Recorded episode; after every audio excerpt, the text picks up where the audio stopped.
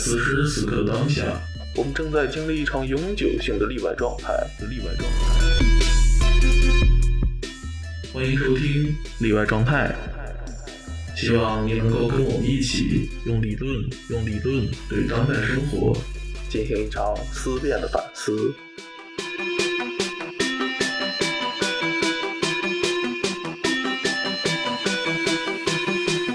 哎，大家好，欢迎收听新一期的例外状态，我是主播鬼觉子。今天非常开心，就是我们三位主播又重新齐聚一堂啊，尽管是线上的，但是作为这个新的一年即将结束的时候啊，我们哎一起回顾一下这过去的一年，我们都大概做了些什么事情啊？那比如说我这个跟小柏还有跟胡桃秋呢，大家其实。都生活在不同的这个时空当中，对吧？比如说我在广州，我好就在北京，然后被隔离。那个小柏呢，在巴黎，在精神医院实习。那我在广州呢，主要是啊，进行了非常多的这种艺术参与。所以说呢，我们也想把彼此的这个经验呢，来进行一些沟通和交流，也跟大家分享一些我们的这个这一年来的实践。那与此同时呢，也可能最后也跟。呃，大家看看，分享一下我们最后在新的一年当中，呃，会有怎样的新的思考和新的实践的方向吧？对，我可以，我可以先来哈，就是，就就是我一直就是大概一两一一年快近两年的时间吧，然后我一直在呃巴黎圣安娜医院，就精神病医院工作，呃，我是在青少年部门，然后还有一个。呃，是还有一个部门是非常小的那种儿童，就是三到六七岁的小孩的一个部门。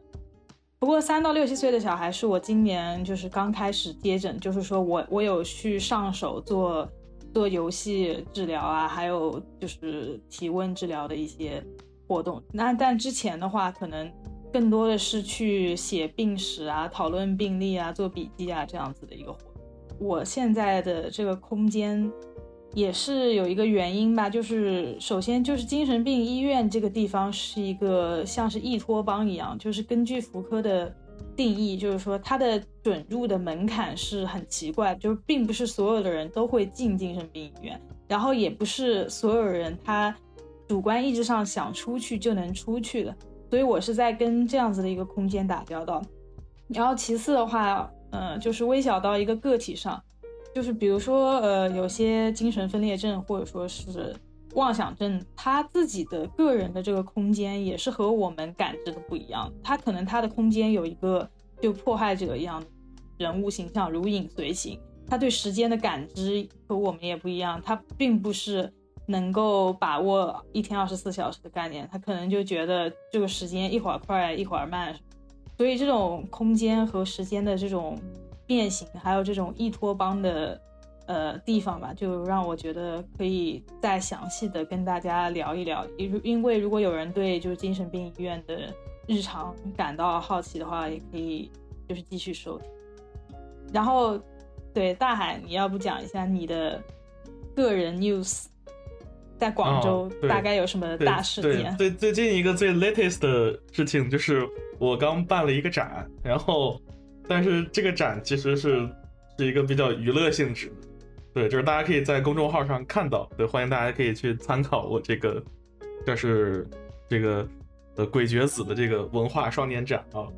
就是呃主要是这个展展的内容是什么呢？就是它其实是我想去一一方面想去梳理一下，呃最近大概两年左右回国自身的一些实践，呃同时就是。也是想去回应一下，就是因为回国之后就一直也没有工作嘛，然后包括国内这两年都是裁员呀，这个年轻人就业率就是失业很高，所以也是身边就有很多这些呃不太工作的年轻朋友，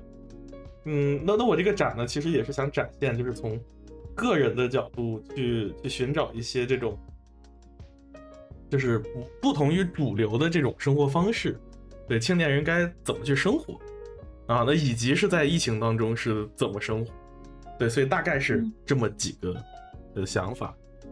呃，然后包括这两年我在国内主要都是呃跟这个艺术圈呃走的比较近，然后也会经常去看很多展览啊，呃美术馆也去的多，嗯，包括还有很多的更多艺术团体，对，还有艺术家组织的个人工作室，还有在地空间。那包括其实我会觉得，就是艺术空间也是一个很很另类的，或者说是，嗯，很很替代性，就不同于主流叙事的一个空间。所以就是也是很很愿意跟大家来去一起探讨这个话题。嗯，我问问一个问一些详细的活动吧，就比如说就是打打拳的活动。就具体是怎么组织呢？而且，嗯，就活动的大概的目的是？啊，就是一起练功嘛。对，就大家如果去看我这个展览，就可以看到这个作品。呃，这个，呃，一一起练功大概是是这么回事儿，就是，就是呃，我我们之前长期都是在那个小港公园，就是在呃广州海珠区，呃。广广美附近就是广美老校区昌岗这边，然后就是昌岗后边就是有一个昌这个公园，所以呢，就是有一帮这个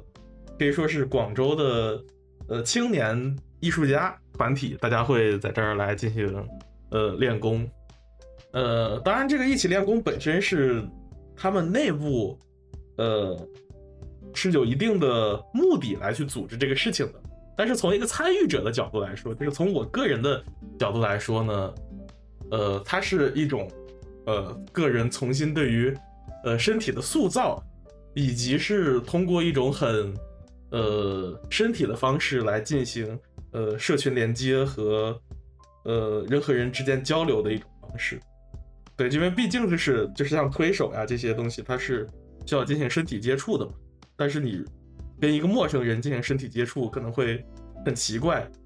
呃，但是你通过练功的这个方式呢，就是又又它又具有公共性，呃，所以就是它是改变我们呃生活，就是就是感知的一种方式，对我个人是这么理解，就是感知和陌生人身体触碰合理的触碰的感觉吗？呃。对，就是每个人身体很不一样，对，但但是你并不是不一定是用手在碰，而是用胳膊，对吧？就是每个人他的肌肉、他的紧张程度是否放松，你都是可以通过这样的方式来感知。那包括也是锻炼个人的放松程度，因为就是比如说我们这个活动，呃，一般是每周二下午，然后从三点开始，就刚开始呢就会大家先进行热身，然后松身。呃，进行一些放松的环节，然后呃之后呢就开始呃推开始练，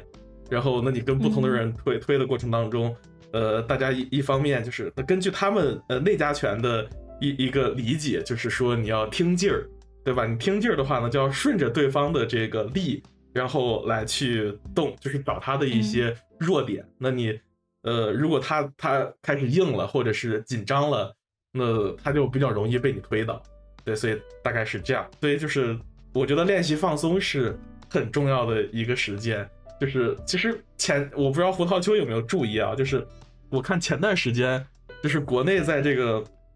网络上很流行一个松弛感这个概念，但是我并没有对这个概念和他们怎么去表述的进行详细的呃调查。对，但是我可能会觉得呃这样的一个呃讨论其实也体现了就是。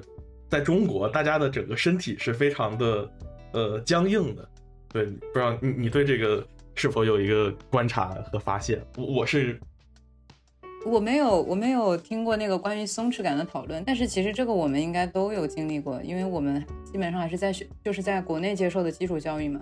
大家的这种集体的身体行为就是。就做广播体操啊，非常刻板。像你说的那种，其实跟是不是跟很多那种当代舞蹈也也有很大的那种相似处，因为它很多都是即兴的身体接触。包括在北京这边，它有一些商商场也会有很多即兴舞蹈，基本上就是舞者之间互相的身体的缠绕，然后就是点对点的触碰，包括骨骼还有肌肉之间的瞬间的爆发，他们都是强调这些东西。但是我自己没有体验过。我我我还蛮想知道，就是你你被接触的感觉是什么？嗯，因为你当时在国外的时候，就基本上都是赛博交流嘛，就很久没有感受到这个身体的温度了。你这突然跟那么多人的接触，应该感受会非常不一样。嗯，对，每每个人都都很不一样。对你有感受到松弛感吗？有，就是比如说，就是大家练的流派也不一样，就是说，就是说好好练的人吧，因为有些人也是混子，就是说有有的人就是只是来吃饭的，或者说是来来来玩的，或者说他就可能是一个呃社交场合，就是就是大家可能每周定期有空来见见面，因为本身就是很多艺术圈的朋友嘛，因为对艺术家也不工作，所以我们大概就是基本上是有时间，呃，每周二来来见面，呃，就是如果说好好练的人，大概有这么几种，然后。呃，比如说像呃，我认识的一个朋友，他叫陈逸飞，然后他是次指的一个编辑，就他练的那个呃派系啊，或者他的派系呢，就是就是 很会使用腰，就是就是比如说你给他的一个力过去之后，但他是呃可能通过身体关节包括腰的这个转动，他可以把你的这个力卸掉，对，但是就是你感觉它非常的软，对。那，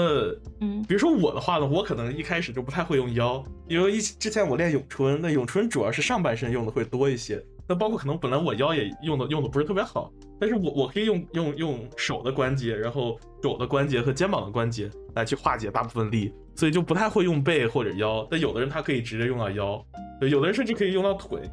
就是如果用腿的话，他发力会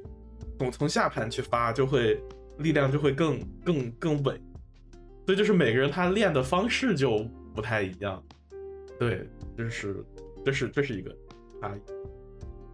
嗯，就这个其实是那个现代舞的叫接触即兴，就是这个东西的话是之前他们黑人在街头抵抗的时候，就是会有警察去就追捕他们，或者说是用蛮力去把他们给就绞住嘛，然后就绑住固定住。但是这个时候如果他们也去用同样同样的蛮力去抵抗，就是。就是警察的束缚的话，他反而自己那个力会返回到自己的身上，然后感到痛。于是他们就发明了，就就也不是发明，就是在这种呃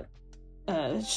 Black Lives Matter 就是这种实践当中，他们发现了，就是说呃，其实更重要的是怎么样去用一个巧劲把就是警察的那个给施给自己身体的力去化解掉，然后就和他的另一种就身体形成一种就是。动态的一种平衡，然后，然后这个东西，这个概念的话，就影响到了，就是当代舞的那种接触即兴，就是根据另一个人的那个身体施给自己的力，然后去怎么去化解掉，然后怎么样去互相依赖，然后也不会给自己的身体带来的感觉。所以其实这种就接触即兴，还在各种形式上都挺常见的。就听你这么一说，就打拳好像也是，是，而而且有的人如果刚开始练，他是就很僵硬，就很就不放松，呃，就比如说就是我们，其实我刚开始练咏春也是，就是我是大学的时候在温哥华学的咏春，然后老师是个香港人，就是一我大概可能花了一年时间才会放松，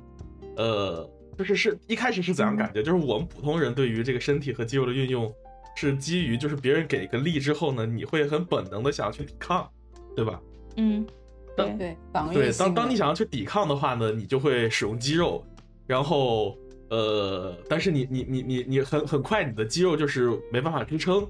所以就会感到很累，所以所以大部分人他是处于这么一个状态，就别人给你力，你立马弹回去，呃，但如果是处于这样的状态的话呢，呃，他是别人是很很很好去利用你的这个方式再把你推倒，或者说再再再再再返回，所以相当于就你。你撞到墙，或者你背给墙一个力，它这个反作用力是非很强的，对。但是你如果进入一个比较放松的状态，你学会了肌肉的放松，你是其实是可很很大程度上可以把它的力化掉，对，嗯，就是包括也你可以在长时间的，就是就是比如说，for example，就是如果你不太会放松，你肌肉很僵硬，而且或者你你是想把别人推开，你可能练十分钟你就很累了。对，但是如果是你学会了放松，你知道该怎样发力和就卸卸对方的力，你可能练半个小时、练一个小时都没有问题。对，就是跟嗯，你被擒拿的时候，如果一直在疯狂的用力抵抗的话，你很快就更容易被被人擒拿住的感觉是啊。其实我们在就就就是有一些青少年的精神病来问诊的话，就是很一般都会去鼓励他们。呃，比如说从事运动，就有有一个人是建议他本身就比较喜欢体操，然后他是一个就是精神分裂症嘛，然后他呃是就有有发明出来，就是另一个人，就另一种声音，就是叫他去干嘛干嘛，然后侮辱他这样子的一种症状吧。然后其实这样子的话，就就是这类的病人的话，对自己身体的感，就是对自己的身体的感知是很。A t o n 的，就是很奇异的、很奇怪的，所以就是他去从事像体操啊这样子，重新找回自己身体的一个就是独独立性、独立感的一种方式好。然后还有人可能会去打打羽毛球啊，或者说是呃打拳击啊、踢足球等等，就就一般都会有一种运动，就是运动的方式作为一种增补去，就弥弥补一部分他就是症状。嗯，所以我觉得就是对身体的这个运动和练习还是非常有必要的。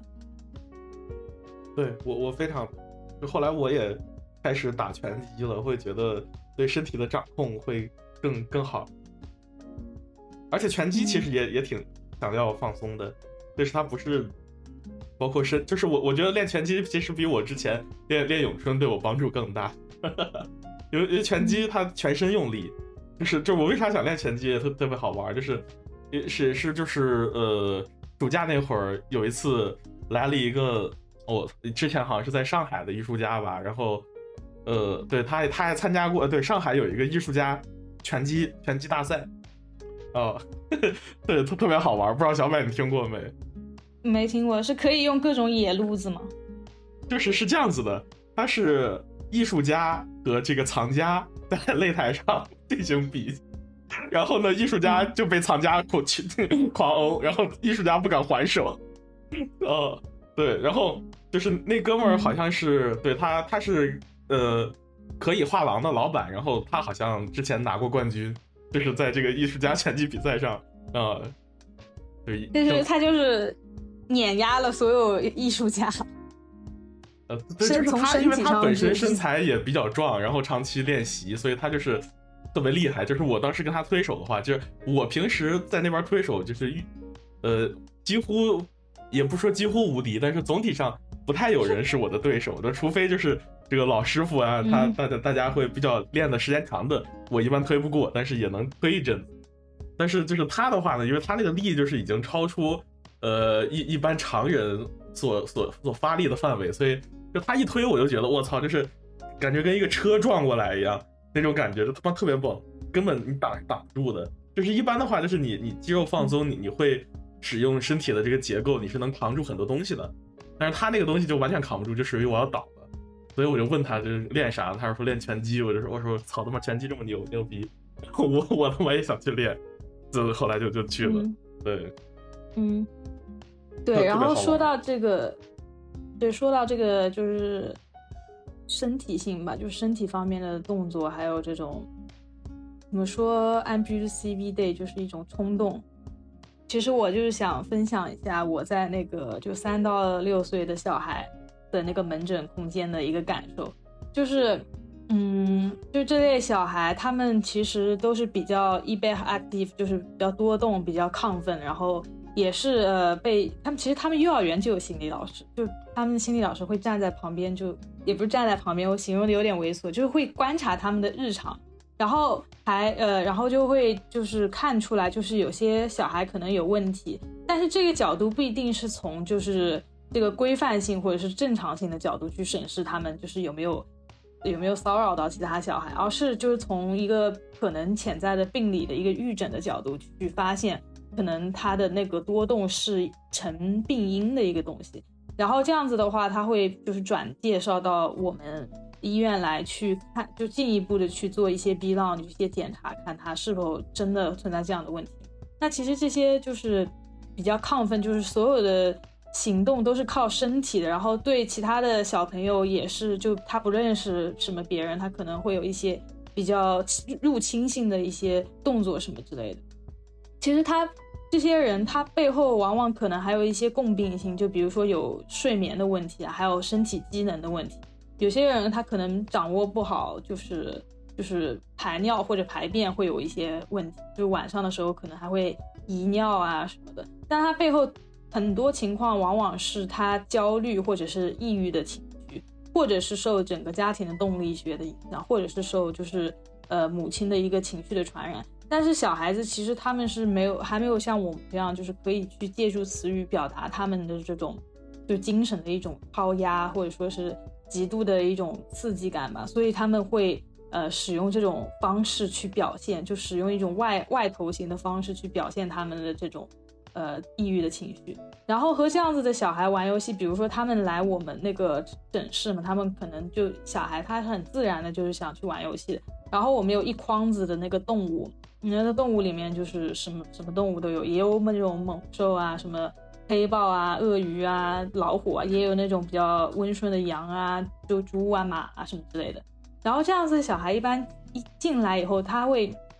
就疯狂的让你感到头大。就是我一开始的时候，我还没有呃去掌还还不能够去掌控这种情况的时候，我会觉得被他们就很自然的被他们吵到头疼，因为他们一拿那种就是鳄鱼或者说是黑豹那个东西，然后比如说我我拿着一个长颈鹿什么的，然后他们就会疯狂拿那个 鳄鱼，然后狂甩，然后有时候还会打到我的手，你知道吗？就是他会他要边就。他会边打你拿的玩具边说，就是我是我是丛林里面最坏的，然后我是最强的，所以我要打败你们所有人。然后有的时候就第一步的话，你可能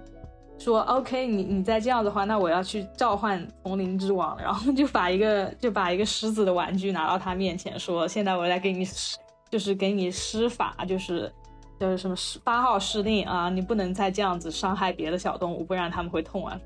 但是他们其实是不会管你的，他们会疯狂就是回击 你手上拿东西，而且还有有时候会甩到你的手啊，甩到你的就是就还会有就是身体的伤害之类的，也没有这么严重啊，只是他们会误伤我。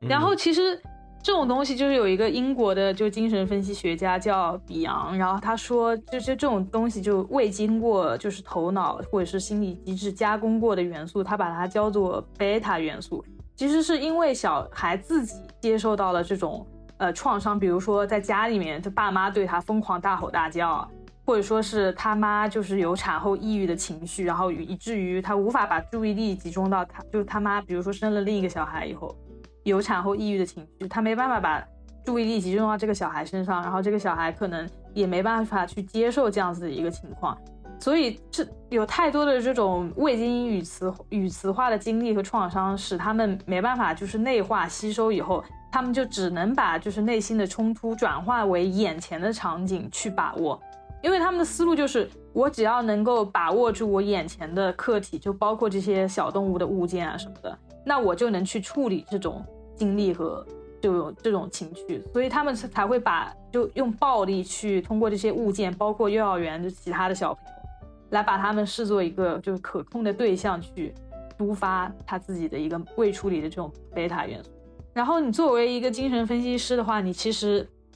就需要去包容这种嘈杂的空间。因为我知道，如果是比如说高铁上有小孩这样就疯狂乱叫，然后然后拿玩具敲啊什么的，就我知道就是大家所有人几乎都是很受不了的，然后觉得是什么熊孩子啊什么。对，我觉得你在公众场合有这种情绪非常正常，因为你需要休息嘛。但是你在诊室里的话，你作为一个精神分析师，你其实是需要去包容这样子非常嘈杂、混乱的空间的。然后你要去把这种未经过处理的比较野蛮的这种元素去加工，成为一种阿尔法元素。也就是说，你要用语词或者力量去语词化的这种就是方式去把他的内心。冲突说出来，安放出来，表达出来，而不是使用一种指令性的方式。因为很多家长其实他也不知道，他就会说啊，别吵了，别闹了，或者说是会用暴力，就是让小孩子听话什么的。但这些其实都无法解决他内心的一种就是焦虑和抑郁的问题的。你可以就是，呃，比如说他还在拿那些就是猛兽、老虎什么打你的玩具，你可以有时候你就可以用小朋友的语气跟他说啊，可能这个呃老虎在疯狂攻击别人是因为。他很害怕有别的陌生人，然后他很害他自己先害怕被别人攻击，所以他才先去攻击别人。就可能就类似的这种，你要去命名他所在，就是他在呃用这种小动物游戏的这种现场，就是给他一个命名，就是让他明白，就是这些小动物的心理是什么。这样子的话，他就能在自己的这个心里有一个幻想的场景去处理，就是幻想可能这个小朋友对我是什么样的，然后我在内心对他有一个什么什么样的这个内心戏，这样子的话，他就呃不太会过度通过外面的这种亢奋多动的这个东西去呃控制一个客体来达到避免处理内心冲突的目的。所以在这个时候，你是要去通过就也是拿小动物的玩具去跟他说，比如说啊，你不一定很凶，也可以交交到朋友啊。比如说我这只长颈鹿，它很温顺，然后它这个它这和这个绵羊，它们两个就玩得很好。就它其实是需要一个慢慢的，就是你自己去演示的一个过程。然后过了一会儿以后，你会发现可能过半小时，虽然在半小时之间他还在疯狂锤击。就这种事，这这种事情我遇到挺多次，就还半小时之前他还在疯狂锤击，但是你慢慢的开始就自己很温顺的去玩一些就是其他的小动物以后，然后他会突然想说拿他的那个老虎来跟你交朋友啊，然后他就突然不怎么开始锤你，所以这这这就这种空间是有一个很很转换的一个过程，然后我觉得还是挺神奇的。对我大概就是想就是分享一下这个门诊的空间是怎么。通过包裹，就是分析师的一种包裹的力量，把它从暴乱嘈杂的感觉去变为一个温暖的，就是他可以安心的一个空间，他就不再需要用暴力去表达自己的冲突，因为他知道，如果他展示偶尔展示自己的弱点或者或者温情的话，也是可以交到好朋友，或者说是也是可以被别人理解。嗯，就比如说你在做临床的这种分析的时候。就就一般会从哪些角度去，呃思思考或者是去琢磨，因为就比如说，如我肯定没有做过临床，我也不是特别懂精神分析，但是就是市市面上嘛，大家可能，我我会觉得大家思考很多问题过于简单，就是对吧？要么就是很很轻易的就回到原生家庭，要么很轻易的回到这个呃经济决定论，就是或者做经济分析，就是这些我觉得都都太太轻易了，对，就是肯定是没没那么简单。对吧？或者说，呃，或者说就是就是社会结构，对吧？就是就这方面，你有嗯，应该会有一些经验。你就是你说的太笼统了。比如说，就拿小孩或者说是青少年举例吧。就比如说，呃，有抑郁症啊什么的，那个时候你可以去问他，比如说，呃，就是先先考虑一个家庭动力学，就是他爸妈，如果如果可以考虑，就是。有几种方式，一种是他和他爸妈一起来问诊，另一种是他单独以及他爸妈单独。那比如说拿他他爸妈单独来问诊，可以去问他们两个夫妻是怎么认识的，就是他们怎么相遇的，看他们他母亲的这个恋爱故事和他自己这个抑郁的青少年身上有没有偶然的巧合，然后看他们是怎么在家庭中去表现爱的，就他的爱的方式是不是混杂着一种对别人抱歉，或者说是。呃，给别人制造痛苦这样子的一个模式，使得他也去重复了。那么还有一些就是，呃，小孩和那个父母一起，就青少年和父母一起问诊，就是每每每一种问诊的方式不一样，并且你临床用到的工具，比如说是，呃，游戏啊，或者说是其他的方式诊断，都能诊断出来不一样的东西。就总之你是要一就很，其实是一个比较慢的。疗程你不可能第一次见面做一个量表好了，你去吃药就结束。可能中国就是这样子的，但是法国的话，你是需要有时候可能你需要两三个月的进程才能，就是一点一点的 work out 出来一些东西，然后小孩也能明白就是为什么。就是我记得最近的一次是那个抑郁症的就青少年，就是和他爸妈一起，然后他妈就开始讲他呃他妈的原生家庭的故事。就是他，呃，外婆那边的。然后他讲着讲着，然后他就说，呃，他很讨厌他外婆是一个家庭主妇。就他妈妈说，他很讨厌他，他妈妈的妈妈是家庭主妇，天天待在家里面。然后他非常恨这样子，他希望他出去工作啊什么什么的。然后他那个时候就觉得自己的家庭在一个乡下，就是一种很死亡的、没有生机的情况，因为他他在他不想做一个就是家庭主妇一样子的。其实这个东西，呃，那个是那个抑郁症的小孩听到了，他其实是会有一些反应的，因为他知道了好像自己的扭结是怎么样的情况。因为那个小孩抑郁也是和他妈妈失业是同期的，就是这种，呃，对于就是所谓的呃在家家庭妇女的这一种仇恨吧，就是他们私人的情绪啊，我不是说整个社会的就是偏见，就是其实是有一种就是传染的这种感觉，就包括像是一种命运在呼应的感觉。其实那个小孩他多多少少听了他外婆的这个故事以后，他也能明白，就是他妈妈呃一直。不在呃一直不上班，在家的时候对他造成的压力和他的抑郁情绪的某种关联，就是其实不一定所有的人哦，妈妈是家庭主妇，他们都会有抑郁的情绪，但是他当他听到这个故事的时候，他仿佛就把一些自己的那个扭结给解开来了，所以这其实是一个就是非常复杂的一个事情，而且是要呃每个人就每个人包括父母包括爸妈，他们自己去讲自己的家庭的个人史，然后。去帮助他们，不是说我给他们诊断说，哦，那你就我还不了解他外婆是什么样，就说那你外婆应该也有抑郁症吧？就这样子，其实是一个很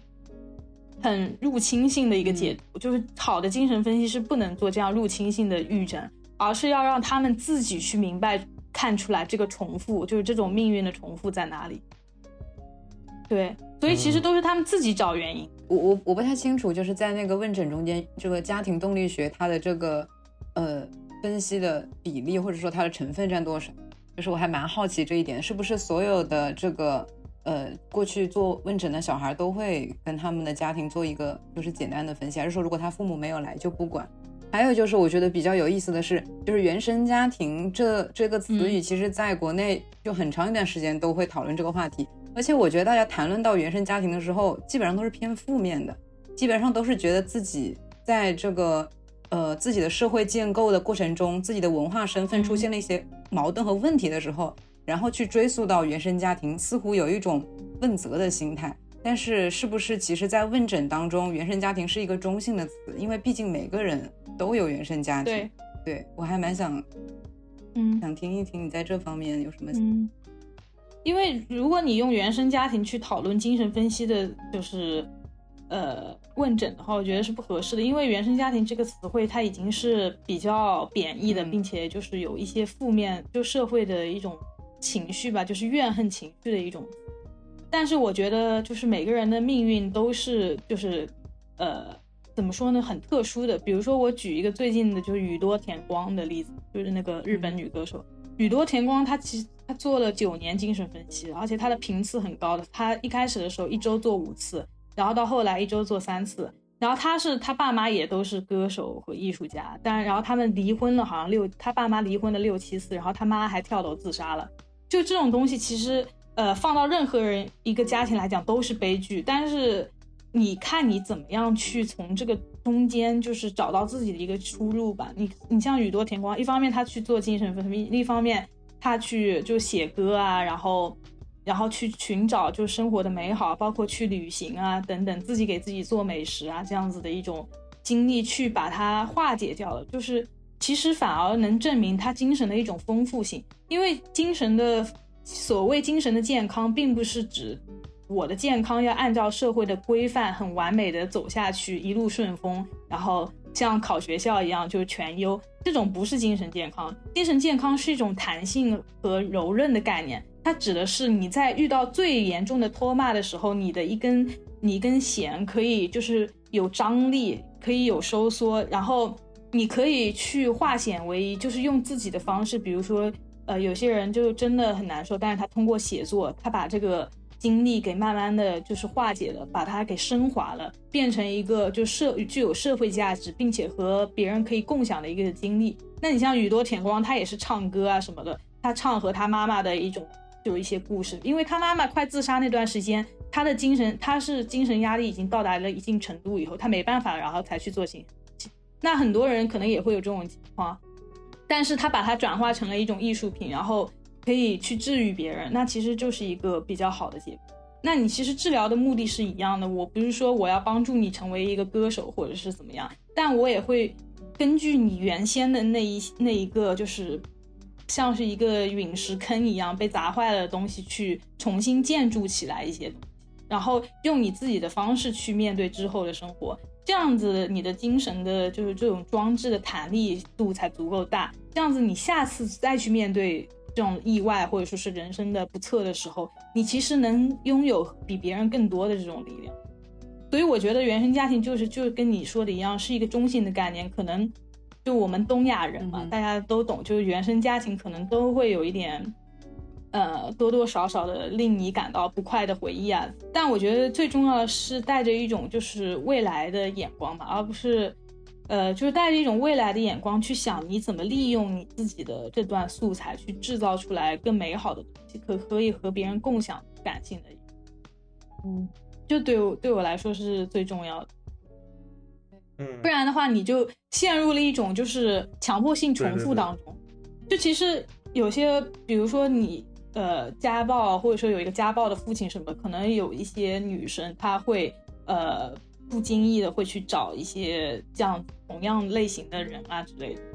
我觉得就是。挺遗憾的，因为这个东西其实不是这个女生的问题，也是整个社会就是对就是男性形象的建构是有问题的。但最重要的点是怎么样通过治疗让他去走出来这个事情，然后，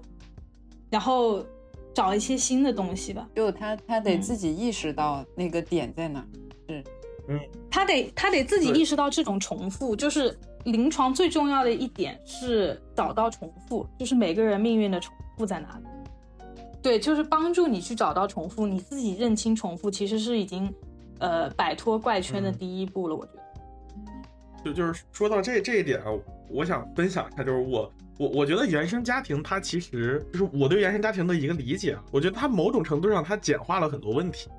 就是包括它把很多社会的责任或者社会的分摊掉 consequence，它归结于原原生家庭了，它它没有去考虑，相当于。它是某种新自由主义，对吧？新自由主义就是说，你个人去努力，你就能取得成功。他把社会的这一部分，就就该该负有的责任，他他没有赋予。其实就是你你同样，你如果你把父母放放大放到社会当中看，他们也是一个社会的产物，所以你这个家庭也是一个社会的产物。所以说，他这个原生家庭，就是他他在理论层面他是没有那么基础的。对，所以我是不太认同，就是很多人他去谈论个人问题的时候。他只停留到原生家庭，这这个应该是，嗯，你也同意吧？对，小白，对，嗯，这肯定是社会，就是社会还有各种文化的力量去渗透的，就是包括你在法国，比如说你要去面对殖民史这样子，那有些我我在那个呃六三到六岁的小孩门诊接的小男孩，一般都是父亲是塞内加尔，或者说是。呃，非洲其他的，然后在法国这边把他们一家子带过来，生完小孩自己就莫名其妙走掉啊之类的。那这些就就这种后殖民的这种影响，那你肯定是要去这个视角讨论。但是关键是你怎么去解决它？你不可能跟小孩说这是因为后殖民，然后然后你你也不可能跟妈妈说啊，我们一起痛骂这个资本主义的制度，把你们搞过来当那个工人，然后。现在这个生活不稳定了，不给你们这个基础什么什么的，就是这个这些其实呃，OK，他们去阅读或者说是他们之后去了解，可能会对理理理解他们自己的故事有帮助吧。但是如果是在诊室这个空间的话，我觉得是分析师或者说是临床工作者，我们带有这种视角，就这种书啊或者是知识，我们肯定需要了解，但是不是一个讨论理论的空间，就是还是要去跟他们。具体很具体的从生活上去帮他们解决。明白，对，嗯，对，还还有一个我想问你的就是说，因为我回国这么一年多，快两年时间，我觉得在中国啊，这个年轻人或者是青年人抑郁症的比例非常高，就是，这当然可能也是我生活圈子的问题，就是我感觉我遇到的大多数这个年轻人都他妈抑郁，就是。对，然后你对这个有什么看法？呃，然后这个下个月我下个月我会出一期哦，出下个月我会出一期 solo 讲那个抑郁症的疾病分类学。对，哦，那我就专门讲一下抑郁症的疾病分类学，因为这是一个呃，我觉得有很多概念可能大家都没法弄清楚，以及没法分清楚是属于。呃，精神病分类下的抑郁症，就是你做对话治疗已经没有用，你可能需要，他已经到了一种谵妄的程度，就是觉得，呃，我是全世界最烂的垃圾啊什么的，然后我今天这样子都是罪有应得，然后还有一种更有更严重的叫三多姆的过大，他会觉得我的呃身体器官我的头都不存在，就就到这种程度的抑郁症的话，它是属于一个精神病分类的一个级别，它可能需要用药治疗，但很多。呃，像我们身边的人的这种抑郁症，它可能是因为我们人的就是神经症的一个结构的问题，就是说我们一开始出生就是要去呃脱离父母什么的，我们总总会有一个空白，有一个 monk，就有一个空白在那边。然后你这个空白在你一个人的时候，他给你的印象就是非常的，嗯。怎么说呢？就是其实是一个欲望的问题。对于普通人来讲，就是普通人的抑郁症是一个一个欲望的问题，就是说我没有足够多的人的关心，我没有足够多的人的关爱，我没有获得足够多的东西，这样子的一个逻辑。但是如果是要分类到就是精神病学的抑郁症的话，他可能不不太会去关心，已已经不太会去关心我和他人的这个关系的问题，可能就是自己一直陷入到了某种就是。呃，情绪的这种深渊当中，它是不一样的，所以我觉得这个这一方面的话，我要下次做一期就 solo 专门讲这个精神病理学方面的，我要会分会分很多个子类，就是详细的去探讨。对，今天肯定讲。嗯嗯嗯，对对，那那太好了，非常期待。对，因为因为就是我我个人就是面对他们的时候，我能够提供的解法比较少。所以我就比较想知道，你们具体的临床肯定是有有很多比较好用的方法。比如说我就不行，我我就是老三样，对吧？就是 就是文化研究老三样。我觉得呃，我觉得对于就是不是呃没有那种幻想啊，或者说是没有瞻望的那种普通的普通人的抑郁症的话。其实要更多的建立和别人的脸，就是其实他他缺呃，其实他觉得啊，我最近很空虚，很抑郁，提不起来精神。那这个问题的重点其实是空白，就是一个缺失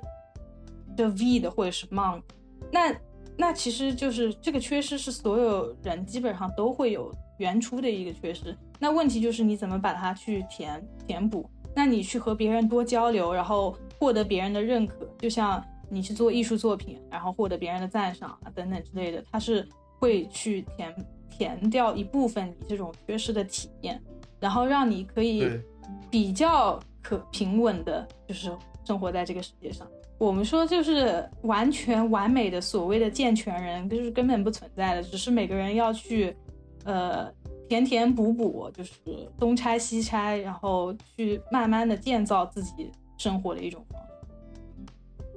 没错，没错，对我我就是跟大家讲讲，就是我刚回国之后就就他妈挺抑郁，就是就是就是就是很神奇，就是呃大概是这么个感觉吧。就是我我回国应该是二二一年的时候，然后我可能四五月回国，然后八月份写完论文，然后但那但但到九九十月那会儿就就他妈超级抑郁，然后抑郁的主要原因呢？那那确实是找不到人交流，对，找不到人交流，就是因为国内的氛围跟这个巴黎差距很大。然后我我后来去主要去分析了一下这个大的背景原因，它就是这三个层面，我觉得还挺实用的。它对于解决一般的这个情况，还还呃还是值值得有参考价值的。就是我我会因为那个时候就我们不是跟胡桃秋，我们一直在翻译这个。巴特勒嘛，然后主要读读黑格尔，所以我就主要从这个 recognition 这个角度来去看这个问题，就是我会认为，就是我回国之后出现的一个最大的问题，导致我的抑郁是有三重认可的这个机制的的缺失，这个缺失它就产生了一种断裂，呃，就从小到大是，比如说是，嗯，主体间的就 interpersonal，就是可能是亲密关系，或者说是其他的，对吧？然后再往大一点，就是这个社群性的。呃，因为因为当时不巴黎就是朋友都在巴黎，回国你也不认识什么人，对你你也没有一个社群，你这个没有社群，你很难得到一些基本的承认，就包括你做的研究，你的熟悉的这套话语，其实没有人能听得懂，怎么办？很痛苦，对吧？那那还有更更一个层面的，就是机构层面，institutional，就比如说我写完了我的硕士论文，对吧？我就不是一个学生的身份了，我没有一个学校去进行支撑，对吧？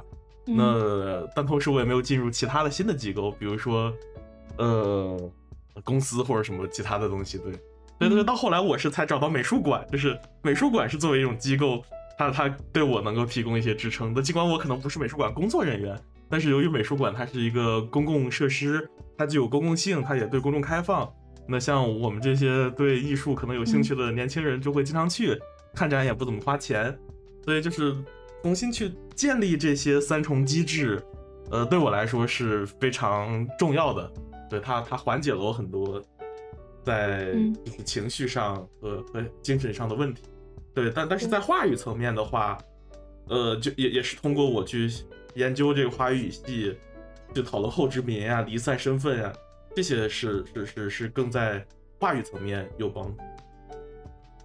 嗯，你这个你这种抑郁状态就是典型的神经症，也就是我们绝大多数人的抑郁状态。它有什么特点？就是第一，发病的机制是什么？是一个事件，就像你刚回国了，你的你的前面的这个世界和你回国的这个世界产生了一种断裂性，就这一事件导致了你开始。在自己的就是欲望层面上得不到一种别人的就是别人的认可，以及你没有一种想要实现的一种目标，以及和别人就是和别人的这种沟通也断裂了，就是这样子的一种就是抑郁症，它是和就前文是有联系的，就是和你在这个事件之前的经历，它是有一个逻辑上的联系的，这这是它发病机制的一个地方。但是呃，就精神病的那种。精神病性的抑郁症的发病机制，它是跟前面的状态也没有什么联系，也不是因为某个事件然后就突然抑郁，它是直接锻炼呃断裂，他不知道就是自己为啥就突然这样。但是其实你是有公心样子，就是你是有意识的，而且你还可以用语言就是词语表达出来，就是为啥你突突然一下抑郁了。然后其次就是在这个就是症候学方面，其实。你想你的一个模式是去寻找更多的认可以及和更多的对话嘛？就像我刚刚说的一样，就是你其实是呃去使用自己的一些方法去把这种让你感到空的这个东西去给就是把它丰富起来。所以这种你你这种就是很比较典型的神经性抑郁状态的就是特征，其实是可以通过就像我刚刚说的和别人建立更多的联系和交流。然后找到自己就是欲望的方向，然后并且付出一些实践啊，然后找到自己有成就的这种事情，它是可以去缓解这种状态。对这个，我觉得确实是，也不算说是很容易解决，但是它解决的方法是比较清楚。对对对，就是没有没有完全解决这种东西，没有完全完全解决这种选项。对这种这种神经症是神经症式的这种抑郁。情绪应该对抑郁状态应该现在都蛮普遍的，因为像我们现在在学校里就是封控那么长时间，你别说你从呃国外回来，然后觉得没有那种建立连接，现在我们基本上去年一整年的时间，就即便我们在学校里面，这个建立连接也非常难，因为因为很多课程都改成就是线上上了，然后我们居住的那个宿舍还经常就是封控状态，有有可能有一例呃。这个疑似，或者是有接触，或者是次密接，然后就会整栋封控。所以，即便在一个学校里，在一个社群里面，都是很难建立这个连接的。而且，它还会导致一种，你想，现在大家在大学里面的宿舍都基本上都是不可能是有，就很少有单人间，基本上都是两人间，还有六人间。那其实你这个被命中了，呃，非常非常有可能，一旦有有你有同学，这个可能就是被判定为密接了，或者是。得新冠了，那么相当于你整个宿舍的人的行动都受到限制了，所以这时候的连接就变成一种非常强制性的，而且是在某种意义上是不太健康的连接。所以我觉得这个这种情感结构可能会持续一段时间，它可能就跟这个抑郁状态一样。对，你可以讲一下你被那个隔离的感感受。对，因为因为其实呃，我基本上就是从二零年开始，其实对。就是对疫情对我的影响其实并没有那么大，因为我感觉在国内读博的状态就是其实有还经常就挺自闭的，因为你基本上就相当于一个人，然后就看书、写论文，然后吃饭这样，其实还蛮没有很大的这种呃影响，嗯，因为你整个的行动就是限制在一个两点一线的这样的一个密闭的空间里面。但是我没有想到，就是在疫情快结束，也就是呃去年，呃十二月份、十一月底、十二月十二月初的那段时间，就是非常短的一个时间，我基本上就感受到了这个疫情的所有的程序这样的一个流程。我基本上每个每个程序都走了一遍，从嗯。从离校到被判定为密接，到到那个车站转运，然后再被再次判定为密接，然后再是集中隔离，然后就是政策放开之后从集中隔离点出来，嗯，包括像那像各个上，因为是网格化的管理，所以你得层层上报，然后你会打我那我大概那段时间打了四十多个电话，对，所以所以整个整个的那种密度和强度是非常大的，就那那个时候我我确实感受到了，就是，嗯。就是置身疫情这个状态中了，因为之前在一个机构里面，比如说在大学里面，其实是被保护的还挺好，它本来就有点自成一个系统。但你真正的社会秩序接上轨之后，会发现其实就每个人的身份都非常脆弱，而且你面对非常多的这样子的紧急的情况、意外的情况，当你跟基层的人员去打交道的时候，去进行沟通的时候，其实大家都是处于一种，都是处于一种。无法言表的状态，似乎也都不知道自己在干些什么，但是就必须得这样做。然后，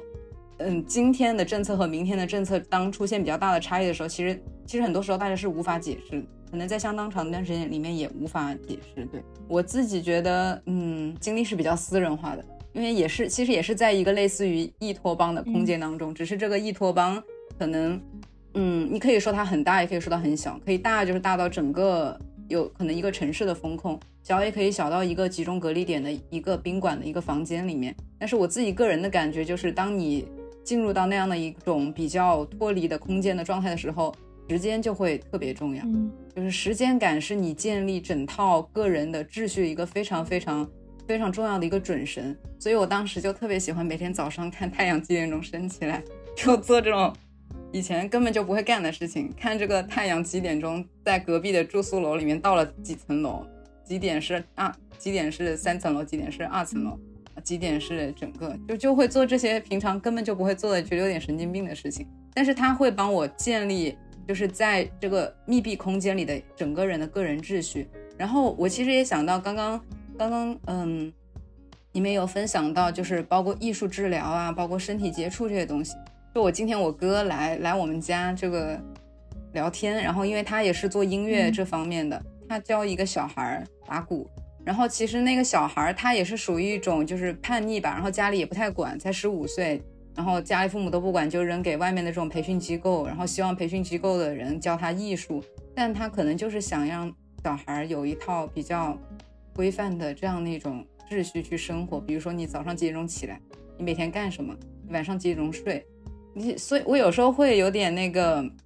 疑惑吧，就是我们以前会经常说这是一套规训的制度，对，但有时候它是不是又可以帮人，就是稍微拉回正轨一点？好像好像都我觉得有可能，因为你找的，因为你找到的是一种，就是看你这个东西是是不是属于你的一种生活的节奏，还是一个固定的流水线。就比如说，呃，我之前看那个我们。就会有那个病例，就是讨论啊什么。然后有个老有个老奶，她就是因为呃新冠暴毙的期间，然后他就有被迫害妄想，就觉得所有所有经过他家的人好像都要来，就是给他投那个新冠病毒啊什么。然后他然后他也就是退休了嘛，然后没活干，就整天在家里面疑神疑鬼这样子。然后后来开始，他也他非常乐意经，然后他特特别喜欢。这个精神病医院，因为然后就是针对他的话是有一个疗法叫劳动疗法，就是做活，但不是不是做那个脏活累活，就是比较稍微的什么园艺啊，或者说是打扫卫生啊，就是这种就是体力劳动疗法，但也不是做苦工，但是他就非常喜欢，然后他就觉得就是让他找回了就是一种忙碌的那种感觉，对，所以我觉得看人，嗯，就就有点像。对，就有也有点像大城市的人，然后即便非常忙，但还是会去报普拉提课，然后会大家一起练瑜伽，嗯，类似吧。反正我觉得是最重要的是那个是不是找到了一种就是节奏吧。对，所以但但其实就是这个，我觉得跟那个小孩儿的还是不太一样。就是我觉得很重要点是，就是那个小孩我觉得那个小孩多多少少还是有一点，就是就是被规范化、被正常化化的吧，就是看他到底对这个架架子鼓有多喜欢了。对，就就我小时候也被迫去学学琴、学音乐，呃，其他人去跳舞，这什么兴趣班，嗯就是我觉得他妈完全不是我的兴趣了，就是操他妈的兴趣班，对不对？就后来后来我就摆烂，然后也就家里人就不给我上了。嗯，哦，对，我觉得还是得他找到自身的一个就是办法。然后你说的这个就是被集中隔离的那个感受，其实我觉得你就之所以你对那个时间的感知啊，就是从那个就现象学、精神病理学看，也是就是和有些精神病的就是感知很相似，也是因为其实你居住的那个空间并无法，就是说它不是一个你能呃愿意去住一段时间，比较乐意的去住的空间。然后福柯他在那个就古典时代疯癫史那本书里面就去就描述了那个就疯人嘛，然后晕船什么，然后他说就是他们被驱逐到的那一个空间，就是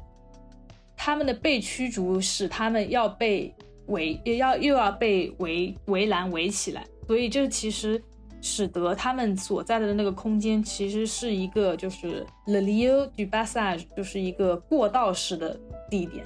过道式的空间，因为你就被别人暂放在了一个就是像是走廊、过道一样的那个地方，嗯嗯嗯，对你被驱逐起来，但是其他门都给你关上了，那你这个走廊也相当于被被围栏给围起来了。那你你居住的就是这样，就被隔离的人。其实我之前两年前回国的时候，我因为我发烧，但不是 COVID 的，但也被隔离在医院里面。就我很能就是理解这种感受，就是。呃，所有人他都可以就随便进出你的房间。当当然，我说的不是哪不是谁啊，就就比如说医护，就在这层楼的所有医护工作者，或者说是相关的防疫人员，他都可以像风一样就随便进入你的房间。就他们按照他们的这个需要检查的事项，就是像就可以直接走来走去，那就相当于你住的房间就就像走廊一样，就人人都可以来，人人人人都可以去。所以这个地方是无法居住的，因为你不可能就是坐在门槛上坐一辈子，因为门槛是为了跨过去的，走廊也是为了被走过去的，然后到达一个你真正的就是有欲望去居住的一个地方。对，然后就福柯就在那个疯癫史里面说，就是没有什么，就是所所有就是真正的这个监狱，其实都是像门槛或者是走廊这样子的一个地方，而不是说。呃，监狱是一个固定的，或者说是怎么怎么样的地方，而是监狱本身就是门槛和走廊，因为大家都可以在这就呃视监视你的人都可以在这穿来穿去，然后你好像又要这也不是你久居之地，你好像又要被运送到下一个未知的地方，所以他是去形容这样子的一个空间，所以就说是无法去居住的。嗯，我对门槛这个意象还。还蛮记忆蛮深刻的，嗯、但但倒不是因为，但倒也不是因为所有人都可以从门槛里进来，而是说，其实当时当时的情况就是，我只能够通过那个门那个门的那个地方跟他们产生交流，因为每天只有送饭和做核酸检测的时候，你是可以见到活人的，对，但那个门其实是从来都没有没有上锁也没有关上，但是他们会说你呃自己在。除了那个送餐和做核酸的时候，你是不能够动那个门把手的。也就是说，所有的门都是虚掩的，所有门都没有上锁，但是谁也都里面的人谁也都不敢开那个门。你只有在规定的这个时间点的时候，你可以打开门，然后再跟这个真实的人接触。而你跟人真实的人接触的那一个点，就是在那个门槛的地方。所以我当时特别记得我那个拖鞋踩到那个门槛上的感觉，就是跟这个。好像有跟真真实世界建立连接，就是就是那种突然一个疙瘩的感觉啊。就这个门槛更多是一种比喻意义，对，就是我讲的这个更多是一种比喻，它就相当于一个悬置的一个非空间的空间。嗯，对对对对，就是说这个意象。那那还有另外一个门槛，就是阿甘本会经常提到的，就是对对。但我觉得他是想要去排除的那个东西嘛，就是其实比较像胡桃丘的那个那个那个那个。那个门就就是在法的门前的那个门，就是这个那个乡乡下人要进去，但是一直进不去。但是到在法院门口说这个门一直为你敞开，那他他就是进不去。呃，他一直问那个守门人，我什么时候能进啊？他说不知道你什么时候能进啊？这不知道。嗯但他那个门其实一直没有关着。我们就是什么时候能出啊？真的就是不知道。对，嗯，对有意思。对对，因为人是需要住建筑，呃，不是人是需要居住在一个建筑里面，而不是居住在一个过道里，所以你这个就是你的经验就肯定是就自己不怎么不怎么舒服，不怎么。那我们还是在图，你想聊一点就是关跟音乐相关的吗，就是你是想最近想要就是走创作路线，还是对，但其实我也是一个小白级别的人，但那段时间被放在宿舍里面嘛，嗯然后没啥事儿可干，嗯，就想写点东西。但是我是属于那种没有什么乐理知识的，但我是就是纯粹写，我是我是倒过来的，因为大部分人是先写曲，然后再填词，我会先写词，然后再再找调，然后找完调之后再去找和弦进行，然后找完和弦进行，然后他都把那些不舒服的地方调整，然后匹配好之后，然后再找认识的人做编曲。我是我是全部都反过来的。然后我觉得这一个就是这一套我会比较舒服的原因，可能是因为，可能因为我平时看论文看的也有点烦躁，我我对于语言这个东西，它有一点点就是在有时候有点抵触，因为因为发现很多东西嗯。它它不是很不是很诚实，即便是在看嗯当代小说，你更别说分析这些小说的论文，你就会对语言有一些怀疑。但是当你听歌的时候，你虽然知道有些歌写的非常傻逼，然后那词也写的非常没水平，但嗯，但有水平的歌手是可以把把东西给唱的非常真诚，这也是可能很多人会喜欢深夜 emo 的原因，因为至少你当时最靠近你耳朵的声音是是一个比较诚恳的声音，是一个动感情的声音，嗯可能是不是在呃现代文学里面也有这种现象，就是大家会觉得，如果你呃过于过度的去渲染自己的感情，是一个非常不高级的事情，是一个是一个会降低语言质量。贬就是低就从柏柏拉图开始，不就是这样把把那个驱逐出城邦，就像你这样喜欢弹吉他对的，包括包括大家嗯对那个女性主义文学的这样的一种嗯判断吧，可能也也在于这种，就会对于一些比较经验化的、个体化的这样的一种叙事，会有一种就觉得不酷。嗯，没有上升到一种高度，可能对吧？我现在，但我最直观的感觉就是，至少在我自己空白的那段时间，我会需要有一个比较真实的声音去去去塑造这样的一种空间。而且我觉得音乐是一个非常空间性的东西，是它是它是一种，嗯，是一种混沌状态，然后再去建立一套秩序。嗯这套秩序可能跟语言的很多那种规则是不太一样的，所以我觉得这是比较好的一种自我疗愈方式吧，对于我来。到嗯。至于说一定要搞出什么东西来，我倒没有太大的这种想法。我觉得挺同意的，因为两年前就法国这边就新冠比较严重封城的时候，然后我们也有一门教就诗学的老师就鼓励我们，嗯。就早上起来就不要看书，就是一定要把那个诗就是读起来，然后享受就是感受那个声音在你这个体腔里面的一种就共鸣，因为其实人的嗯。身体也是一种就是中间是空的一种建筑嘛。对你就是要感受，就是不管是音乐还是读读诗也好，你你其实身体某种程度上也是一种乐器，因为乐器有些之所以能发出声音，也是因为它中间是空的。我，对，就是要去感受它的那种回响和你自己身体接触的感觉，就比较那，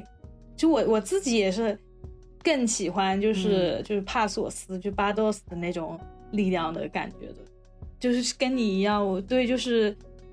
logos 的东西其实是抱有一种怀疑的态度。就尽管我自己也在用这一套话语体系去说话吧，因为呃，人在说说话就是进入了一种被异化的状态。因为你所你所说的话看似是从你嘴巴里说的，但你都在借助于这个大他者的这种符号体系去表达。然后你你比如说你想一个人，你觉得思念的很痛苦，但是当你说出思念的很痛苦的时候，你身体的那种就是感受的情动的这种力量，包括你的肌肤啊那种或什么饥渴的那种状态，其实你都没办法嗯就是被语言说出来，它都有一个剩余的部分在你的身体里。那你去就是做音乐或者说是听音乐，就我觉得听音乐也能到达这种状态，你就可以去就是还原那种场景的，就是整个身体和房间的那种是感觉。对，就是面对伤感的时候，就是我们的语言跟不上我们的身体，就跟我们的身体是不合拍的。其实，在表达激情的时候，可能也是这个样子。包括情侣之间，包括情侣之间的身体接触，跟语言表达可能也是很不一样的。所以，可能我们在，嗯，就是在恋爱、亲密关系中间的时候，必要的身体接触或者是这种空间是非常重要的。这也是我之前觉得完全是赛博网聊这样子会会损失掉很多的信息，因为很多东西它本身是没有办法表达的，特别是这种情感化的。就就我我觉得我也是，哦，哎呀，这这说到啥呢？就是哎呦天，实在是不好意思，就是我这个这个这个这个这个之前这个呃，就是我我我最近一两年也是开始就是怀疑语言吧，就是或者对语言没有那么信任了。然后，但在此之前，我觉得我是过于的相信语言，就包括是逻辑，就是因为我本科的时候是读分析哲学嘛，所以分析哲学就是搞那个逻辑的那一套。呃，但到到后来，可能就是做做老 T I 稍微稍微懂了一点艺术，对，懂了一点美学。呃，然后我在做后殖民的时候，就发现一个他们都爱去讨论的一点。就是，其实就是语言之外的。我我举两个例子啊，就一个是霍米巴巴，就霍米巴巴在写那个呃，就被殖民者的这种主体认同的时候，他他其实是认为这个是是句子之外，就是就是意指不能，就是这个 insignification and out of sentence，就是他他就是被殖民者其实有很多的这些情感东西，包括他的文化。它是无法完全用殖民者的语言来被表述出来的。这个这个大家很明白嘛？就是就举个例子，就是说你当你说英语的时候，你很多情感就被抹去了，对不对？你你很多这个呃能够去表达的，你就表达不出来了。对，但但是你你用你原先的语言的时候，或者是你的母语，但是很可惜被殖民者可能母语就是殖民者的语言，对吧？那这个是比较好理解。但但另一方面就是。有一个更更严严苛的一个困境，或者说历史残酷性，就是比如说对于黑人来说，就是我之前也是读了那个《黑色大西洋》，它里面就说，就是为什么黑人，就我看嘻哈音乐呀，还有这个呃 R&B 啊等等，就是为什么黑人就是他的这些音乐，他们的表达是节奏性很强的，它其实是有一个历史原因的，就是黑人在作为奴隶的时候，他是不允许受教育的，所以他们不会不会说语言，就或者是。呃，农场主不让他说话，对，所以他很多的这种东西，他不能通过语言来表达出来，他必须得通过语言之外的。那比如说音乐，啊，比如说节奏，等等。对，这这个是当时我读那个呃 Paul Glory 的那个书的时候，我特别受启发的一个东西。因为就是我过去做文化研究的时候，我们太依赖于歌词儿了，就是我们太依赖于把它文本化了，但是。好像我们就如果把它文本化之后，遗漏了很多东西，这就是剩余嘛，对不对？就包括这个句子之外一直不能，也是很多剩余，它不可能用呃词语表达出来。对，有很多歌，我们会觉得它那个虽然它编曲很丰富，然后它的那种就是可听性很强，但是发现它歌词写的很烂。但是像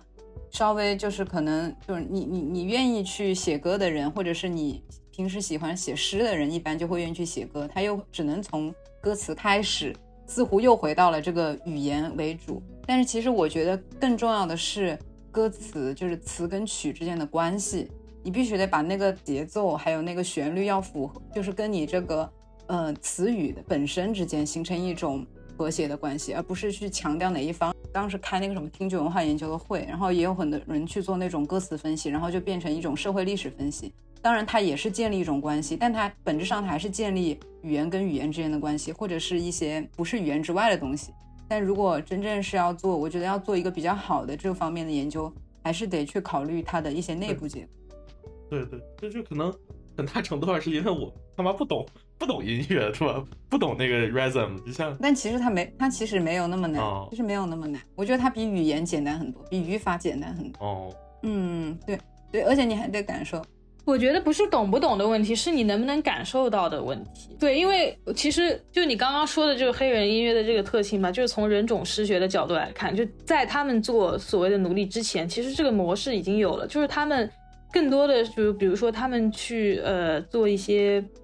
呃所谓的入呃我不知道怎么说 initiation 就是成年男子的就是那种入族的那种仪式什么，就是宣告他社会身份，宣告他进入成年，就这种仪式，还有一些就是召唤祖先的那种。仪式的情况下，其实他们都强调要在一定的这种韵律当中，比如说舞步和鼓的那种配合当中，那个祖先他才会就是降临到你身上，就像南美洲的一样，就是才会呃降临，就是每一个祖先会降临到某一个就是青少年身上了以后，他会显形，然后就宣宣告你可以进入一个符号性的就是社会这样子。其实他强调的是你。就是怎么通过音乐的这种节奏到达某种神秘的体验，那它更多更多的是一种就是身体的感受，就是你身体的震动有没有和这个合拍，然后是这样子的一个东西，而不是说你呃通过这个念的这个咒语的一个符文的意义来到达这种体，就他强调的还是一种就是音乐歌曲还有身体的震动，是从这边开始的一个就是。一个传统也好吧，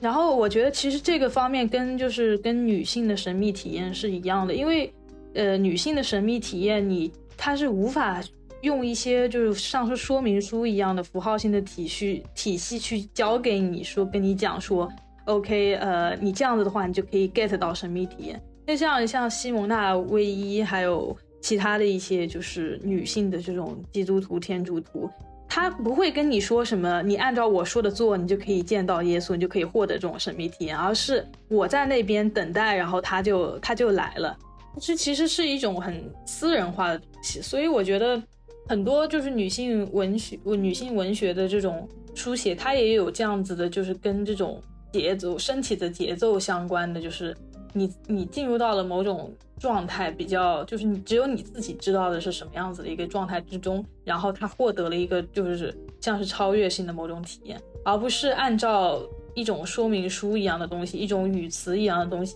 引领你，就是你懂了这个东西，你就可以进去了，这个是不太一样。我觉得就是女性文学或者说是她书写的那种自己的那种私人体验，它珍贵的地方也是这种呃语词无法到达的地方。就是身体性的一种地方，所以所以我就想说，我我我我刚说说那个语言之外，其实也就想说，就是这几年在在搞艺术或者是参与艺术，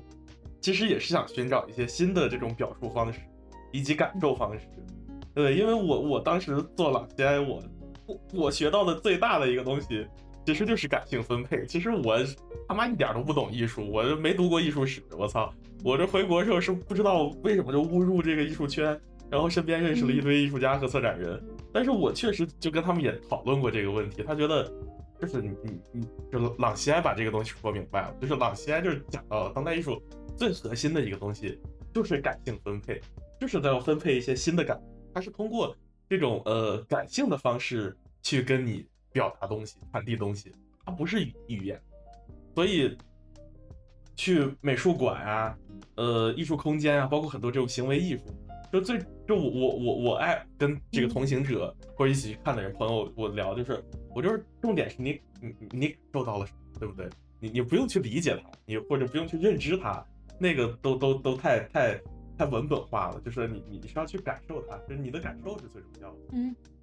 这其实是跟他者的经验去交流也是这么一回事，但是不管是你亲密关系也好，或者说是。呃，同性或异性的一个对方就是一个他者。你更重要的不是说，就像有些男的，他就问你这到底是为啥？你解释一下，就为什么会这样？就最重要的并不是搞清楚别人怎么怎么样的一个原因，或者说是一个逻辑，而是你有没有和他感同身受，或者说是有没有和他去共享一些感知方面的。我觉得这个会在和他人的交流当中比较重要。就呃。列维纳斯说：“伊利亚给了个说辞，就是这里有一些，就好像呃看到一个八卦吧，就说列列维纳斯就是他受不了电话那头的人就不讲话，就其实和他的那个他者的就哲学挺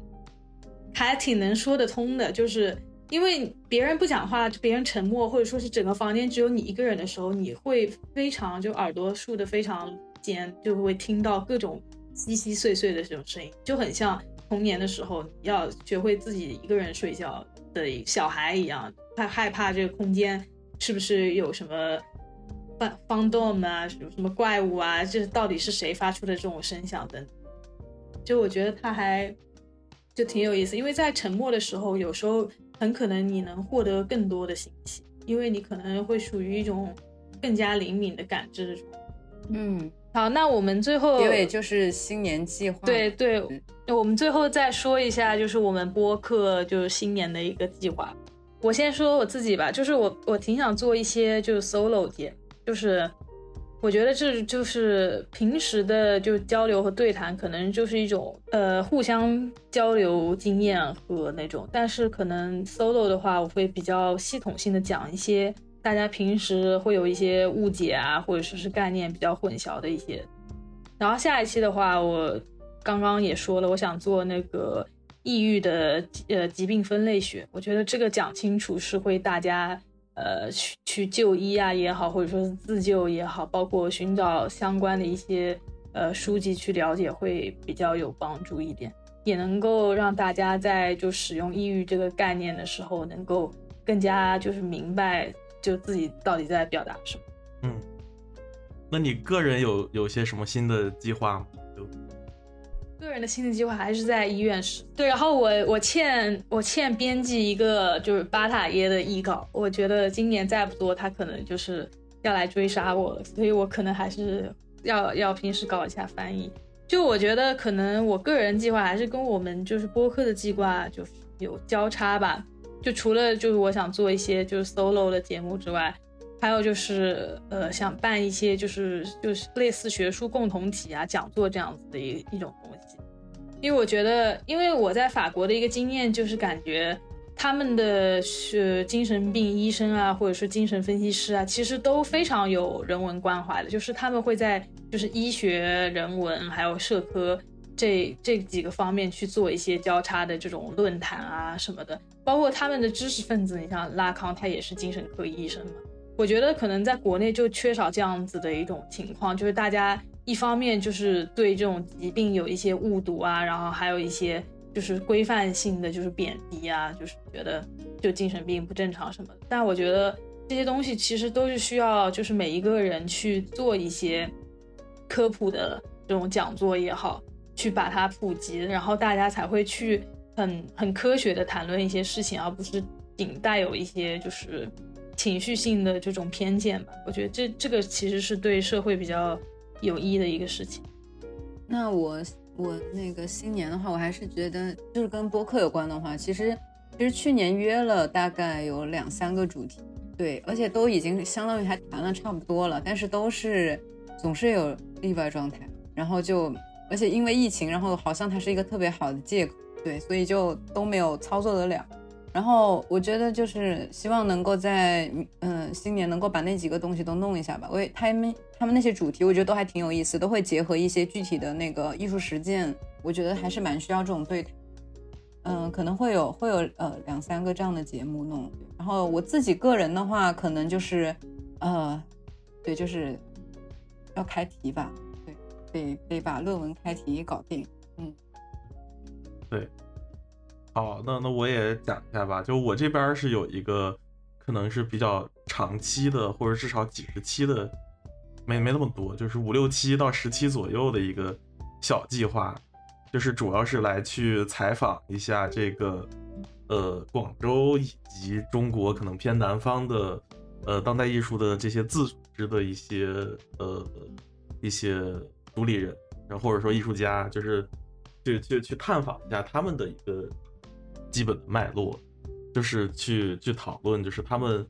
呃做这些事情是是从怎样的一个呃历史背景出发，以及回应怎样的问题，或者包括呃这些机构和实践是怎么能够持续运行下来的，呃，这个已经是有一些呃联系了，对，这是一个方面，对，另外就是。我个人的话也会，呃，把我在广州这边住的地方也办成一个半公共的、半开放的一个空间，对，叫做例外空间。呃，如果听众朋友们有在广州的或者来广州的话，可以想办法跟我联系啊。如果能联系到的话，呃，你就可以了。联系不到的话，我也就不好说。对，因为这个空间它毕竟不是一个全开放的，对，所以我我然后包括这个空间是可以驻留的，对，然后驻留的话呢，你要留下一些艺术作品，对，这是艺术圈喜欢玩的一种方法。呃，那包括就是把申请搞一下，呃，之后是想回欧洲去读策展，我觉得我个人的需求和这个工作可以完美的贴合。那包括也是也是它是有很强的这种呃治愈性质的，就是我会觉得纯粹去读理论，包括读文学，对我的帮助已经没那么大了。对，它需要更多的其他的方式啊，社群性的。在地性的、呃互动性的、行动性的，还有新的感受性的东西都很重要。对，这也是我排比排比起来，所以这也是我就是比较呃想去做策展的一个原因。因为我作为一个读理论出身的人，肯定是不太可能搞创作了啊，搞点行为还行，但是当艺术家还是有困难。对，做策展人挺适合。对，这就是我未来努力的方向了。嗯。对，嗯，对我反正我在个人个人就是学业方面吧，我还是我觉得我会专注去研究就精神病理学，就这个就我觉得国内的知识理论界比较空缺的一块地方。就我觉得我还是就渐渐的发觉，就我还是有一些治愈的力量的，所以我觉得还是更多的一方面去做一些科普的工作吧，另一方面就是我呃还是会去就做就性别研究这一块的地方，尤其是。呃，跟跨性别有关的临床方向，因为我觉得一方面，可能他们除了就是去对社会的这个规范性做一些抵抗之外，嗯，他们就内心比较脆弱的一面，包括自己很私人的这种创伤，也是需要有人去去接受，去就是去处理这些情绪的。所以一方面就是你很需要一个就是性别友好的一个就分析师啊，或者说是。也需要去培养这样子的更多的分析师。另一方面，就最好你本身就是酷啊，这样，因为你这样子的话，你的身体的体验就会非常直接，去可以和他们去共享这些。我觉得这一方面其实是很缺乏的，就包括法国，呃，很父权的，就是很父权的，就是男性就所谓爹位的这种分析师也是非常多的，就是对性别研究完全。排斥的一种状态，我觉得这样是很不好的，因为你在临床过程中，你遇到这样的病人，就是你可以感受到，就是两双方之间这种抵抗的力量，其实是不易于任何一个人。那就大概就就这样子吧。嗯，好，好，好的，好了，新年快乐，祝大家新年快乐，快乐，新年请多多继续关注和转发李外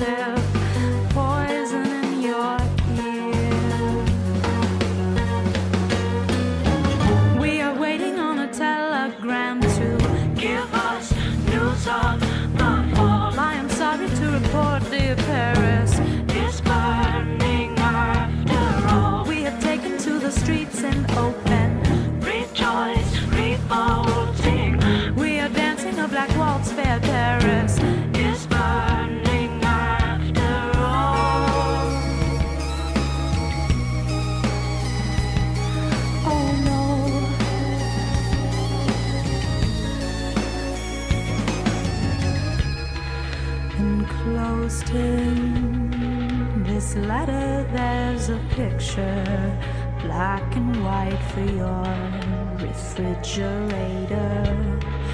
Sticks and stones have made me smarter. It's words that cut me under my armor.